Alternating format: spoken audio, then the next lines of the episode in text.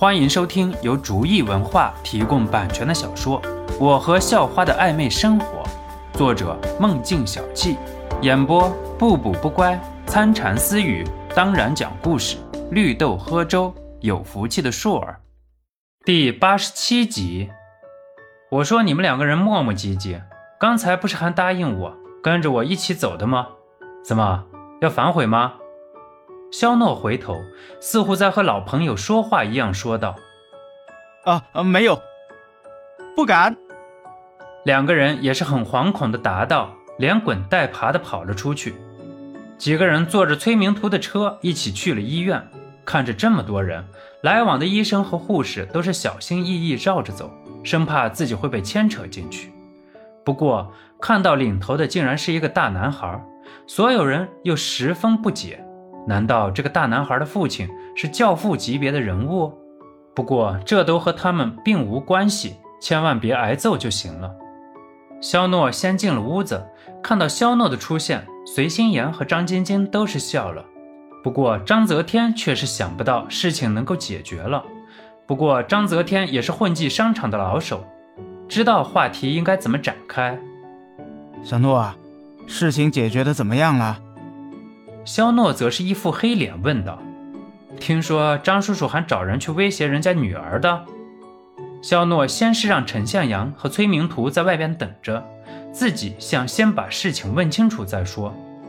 听到肖诺的话，张泽天也是一愣，不过马上苦笑道：“呃，小诺，看来你真的去过了。”“嗯，爸爸，你怎么用这种下三滥的手段啊？”哼，亏我还找帮手呢！爸爸，以后别做这种丧良心的事儿，好吗？张晶晶以为是张泽天吃亏了，所以才叫了肖诺，可是没想到是自己的父亲先去欺负别人了。张泽天看着张晶晶的严肃的样子，也是很无奈的摇头苦笑。他知道自己的这个女儿嫉恶如仇，六亲不认，甚至都可能。其实当时是我的一个手下，看到我和崔明图的生意一直你来我往，互相僵持不下。张泽天开始娓娓道来，当时他就献计给我说，让我去绑架崔明图的女儿，来警告崔明图。可是我不允许啊！我不知道崔明图是怎么想的，不过我知道有这么一个对手是我进步最大的动力。不过。可能那个手下是想要讨好我，就私下找了人去见了崔明图的女儿。我知道这件事情之后，狠狠批评了他。不过我听说崔明图的女儿没有受什么伤害，我也就没放到心上。没想到这次是自己作的呀。最后，张泽天又是无奈的苦笑，肖诺也是心中惘然，两个人都把对方当成了自己的对手了。其实这就是最好的结果，张叔叔，其实崔老板当时也只是想警告你，不要去骚扰人家的闺女。不过陈向阳手底下的人想要讨好陈向阳，所以才对您造成了伤害。既然你们俩都把对方当成了对手，那岂不是很好？这样吧，我做主了，你们两个以后商场上是对手，私下里可以是朋友，怎么样？肖诺笑眯眯地说道：“张泽天也是很疑惑，问道：‘进来吧。’肖诺冲着屋子外边大声叫道：‘张老板，对不起啦，我也是因为女儿被威胁，一时气不过，您可别生我气呀。’崔明图一进来就拉着张泽天的手说道：‘张老板，还有我，管教下属不严。’”假传令的那个家伙已经被我帮规伺候了，宁可大人有大量啊！陈向阳则是拉着张泽天的另外一只手说道。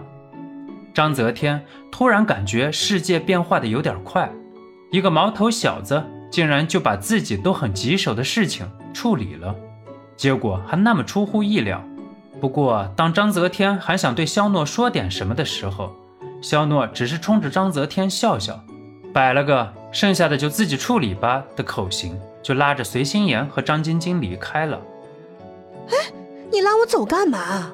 我还想看看我爸是不是真的那么坏呢。张晶晶出了门，把肖诺的手一甩，直接很不满意的说道：“你说你爸爸是什么人啊？”肖诺翻了翻白眼说道：“废话，肯定是好人。”张晶晶脱口而出，根本没有反应。那不就行了？肖诺继续翻白眼说道：“嗯。”张晶晶像是被戏耍了一样，狠狠地掐在肖诺的腰上。哼，不疼，一点都不疼，比我家心妍差远了。肖诺故意装出一副憋红了脸，还要假装不疼的样子。看到两个人的样子，随心妍也是忍俊不禁。自己的这个男友和自己的闺蜜还真是欢喜冤家。算了吧，晶晶，放过他吧。上次来杭市玩的不够爽，张叔叔还在谈生意，咱先出去玩会儿吧。好吧。心妍都发话了，我就暂且饶了你。张晶晶和肖诺绕嘴，还是第一次吃亏，不过也知道自己那点力气，想要让肖诺疼，简直是痴人说梦。本集播讲完毕，感谢您的收听，喜欢请点击订阅加关注，下集更精彩。